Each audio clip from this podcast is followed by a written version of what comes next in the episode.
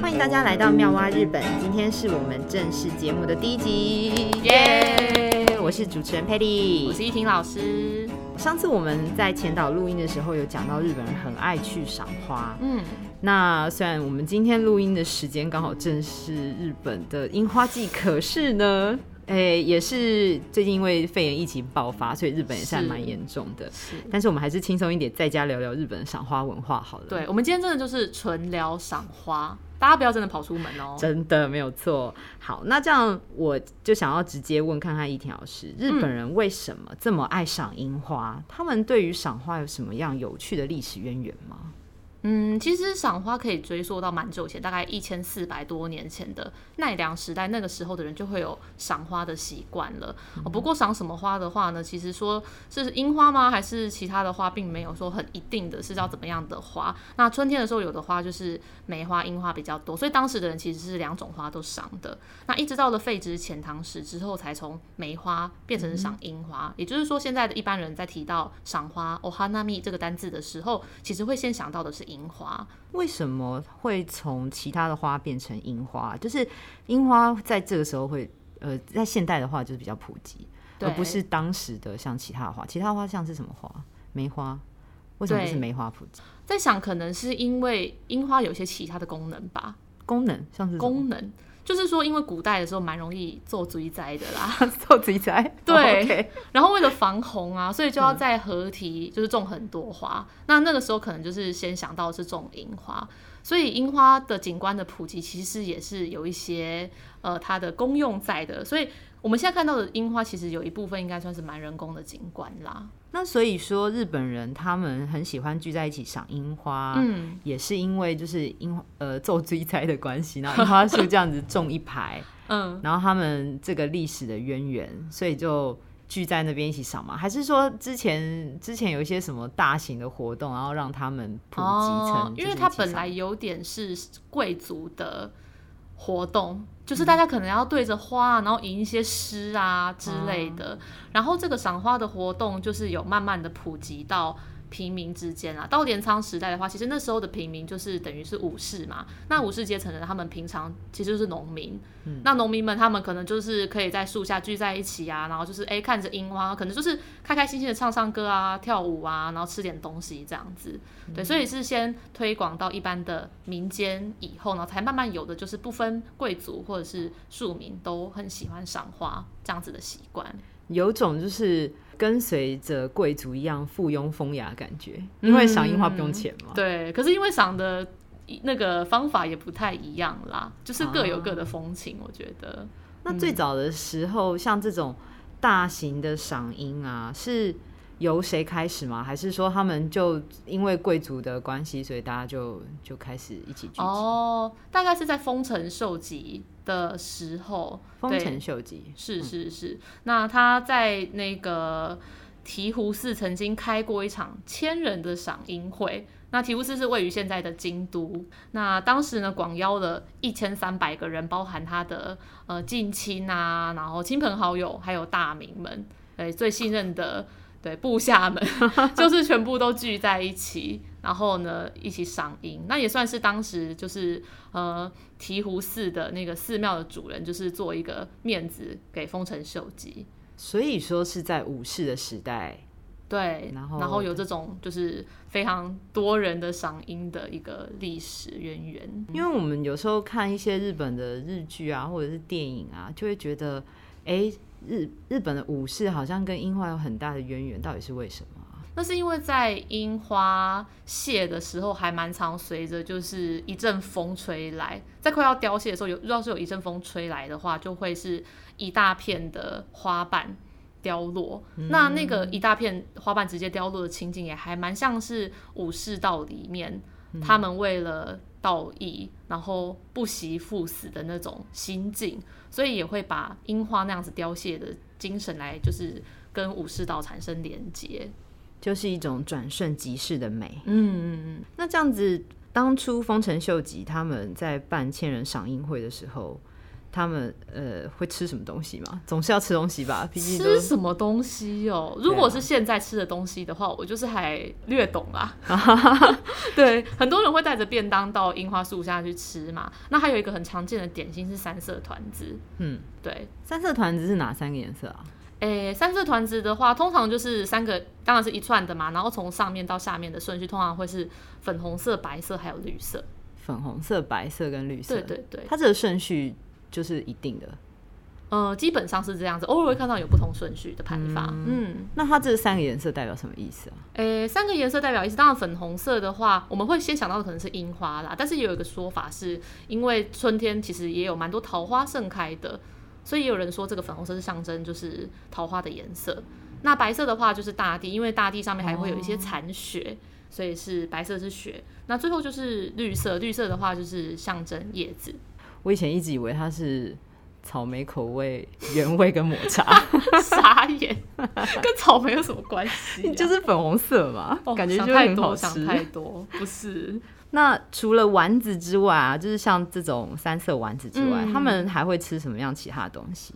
哎、欸，还有另外一种甜点叫做樱饼，就是日文是发音是念 sakura mochi。那那个饼虽然是写饼干的饼啊，但是在日文里面是应该像是台湾人讲的麻糬。那样子的东西，嗯，对，包含像他们的年糕啊，那种也是饼，可是大家不要真的以为是饼干。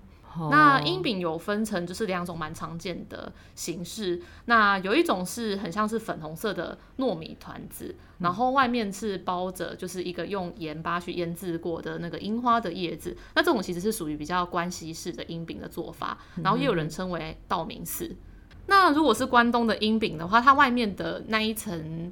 皮的部分比较像是饼皮，对，就是粉红色的平面的饼皮，然后里面包着红豆馅，嗯，对，那这种的话是称为长命寺，刚好都有一个寺的名字，哦，在这个对饼的名称里面，嗯嗯嗯，哎、欸，那这样子的话，我有一个很好奇的点，就是我们常在日剧上面会看到说，在赏花期间会有穿着。西装的上班族就拿着蓝色的铺在地板的，对，一定要是蓝色的，对，一定是蓝色的，一定是蓝色的，为什么啊？没有为什么，就是厂商都做蓝色的。然后他们就好像一早是不是就到那个赏花地点？哦，拜托，什么一早？有的还前一天晚上就要先去站呢。真的还假的？真的，我就曾经有一次去赏樱的时候，然后一大早带我妈去散步，然后就看到一个还算算是中型的有名的赏樱的场所，然后看到有一个人睡在地上。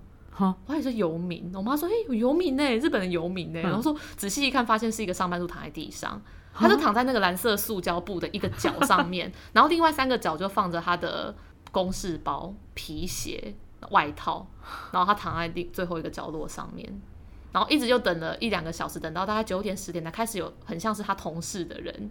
还有过在吗？是哦，早安啊！开始跟他打招呼，然后他才赶快把那些东西收起来，然后一起准备一些赏樱的东西。然后最后最后出现就很像是公司里面的大咖，类似部长之类的来跟大家干杯，然后开始他们的赏樱会。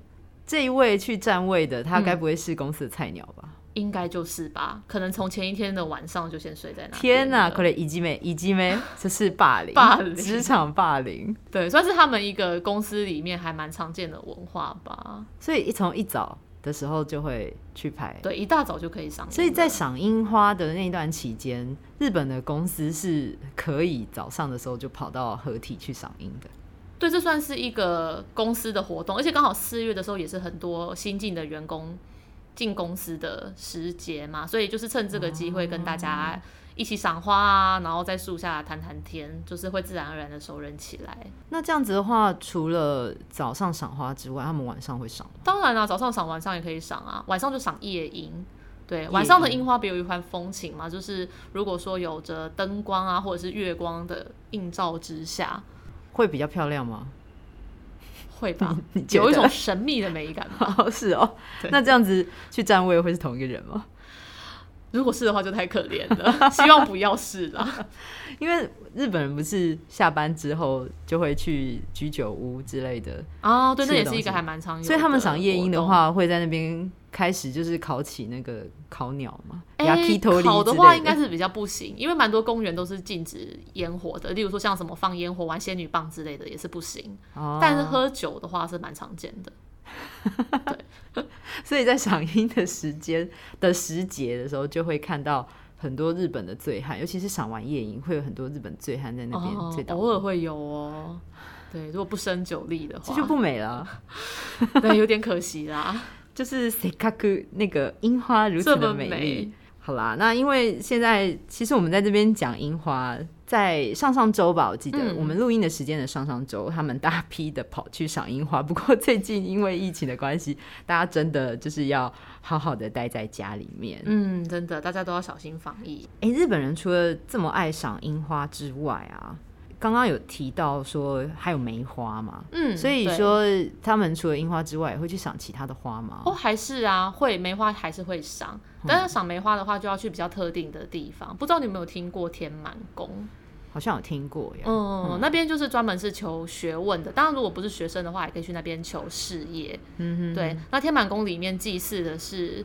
呃，一般就是俗称是学问之神的菅原道真，嗯，对，然后算他也算是就是曾经当过朝廷里面还蛮大的官的，但是因为他被贬官到九州的太宰府，对，嗯、然后从此就因为这个有志难伸嘛，然后心生了一些怨恨这样子，然后他 呃这个不幸的过世以后，就变成是日本史上最强的怨灵，怨灵哦，对，有很多跟他这个怨灵相关的传说，所以。当时为了要镇住他的怨气呢，就想说建造一个神社来祭祀他，那也就是天满宫的起源。那现在不只是九州的太宰府，其实各地也都有天满宫，那都是祭祀这一位建元道真。所以说，在日本的天满宫里面，大部分一定都会种梅花就对，就对，因为那是他生前最喜欢的花。嗯、对，那天满宫的一些呃建筑物啊，或者是像是如果说有灯笼的上面，都会有梅花的标志，大家下次去的话可以留意一下。证明了他的怨气应该真的很重，所以才需要这么多。除了天满宫的梅花之外，我们还可以看到其他的花吗？有，像是我在日本的时候，在赏樱过后，又再过一两个月，五月的时候，哦、呃，有些地方是可以赏杜鹃花的。不过这个可能算比较小众一点啦，就是要到特定的地方。那我那时候赏的杜鹃花的地方是在根津神社。然后再过一阵子有梅雨季，那梅雨季的话，其实就会看到绣球花，绣球花会比较多一些。有些人的家门口可能就会种绣球花，就是平常没发现，可是等到梅雨季的时候，你就会发现，哎，有一大丛的绣球花。嗯哼，对。那因为我当时住的地方，其实到那个神奈川县还蛮方便的，所以我就去那个呃神奈川的镰仓市那边，对，蛮多。佛寺里面是有种绣球花的。神奈川就是在呃东京的，算是，是南边的县吧？对、嗯哼哼。那你在镰仓赏绣球花的时候，它大概盛开的那个范围是很壮观吗？哦，蛮壮观的。有的就是种满一整个山头，嗯、因为其实绣球花生长的地方就是丘陵地嘛。那刚好镰仓就是一个有山有海的一个都市，所以其实。蛮多地方的地形是很适合种绣球花的，有的就是从一个入口进去，然后你可以绕它整个山头，然后看下去就是一整片绣球花，然后远方还有海的景色。但美中不足的就是因为是梅雨季的关系，所以通常都是阴雨天，然后远方的海拍起来是灰灰灰的。不过现场看到是蛮壮观的。啊，有点可惜。如果说是那种放晴的时候，然后拍到那个绣球花，应该会超美。对，但有点困难，因为梅雨季几乎都是整天下雨的。嗯，嗯其实还蛮有趣的，因为我记得对镰仓的印象就是它有那个大佛嘛。啊，对啊，还有绿色小火车啊。对对对。江之电啊，然后灌篮高手平交道。对对对，在江之岛那边。对啊，对啊。所以说，在梅雨季的时候，如果去镰仓大佛附近，会看到大佛旁边开满绣球花。哦，会有会有，那附近其实还蛮多。所以他们的绣球花就等于我们的谢给啊，就是那个谢给啊代表那个佛的头嘛？不是啊，因为我觉得还蛮像的啊。嗯，圆圆的，是不是？嗯，那景象应该还蛮有趣。我只有夏天的时候去过镰仓，哦，所以那个时候好像已经没有绣球花了。对对，夏天的时候几乎就没有了。嗯、对啊，如果可以的话，真的是觉得梅雨季的时候在那边散步蛮不错的。嗯嗯，所以说在春天的时候就是日本的的花季。如果大家真的有兴趣的话，明年啦，明年，嗯，明年，对，今年真的是不行了。对对，明年二零二一年的时候有机会可以去日本，春天的时候去赏花，那去赏完樱花之后呢，就可以再去赏绣球花。对，那其实到了秋天也不是花啦，但是还有其他的植物可以赏，例如说秋天有枫叶啊，还有银杏啊。那等到那个时候有机会的话，会再跟大家做分享。嗯、当然了，我们如果节目有够有到那个时候的话，大家欢迎收听，就是我们讲枫叶，还有那个时候有银杏。据说银杏有一些。有趣的小典故，那我们就那个时候再分享好了。好。那接下来呢，我们也是不定期会推出跟日本相关的主题，欢迎有兴趣的听众可以追踪我们的节目。如果对于我们的节目有任何意见与指教，也欢迎寄信给我们哦。那就下次见喽，拜拜。拜拜。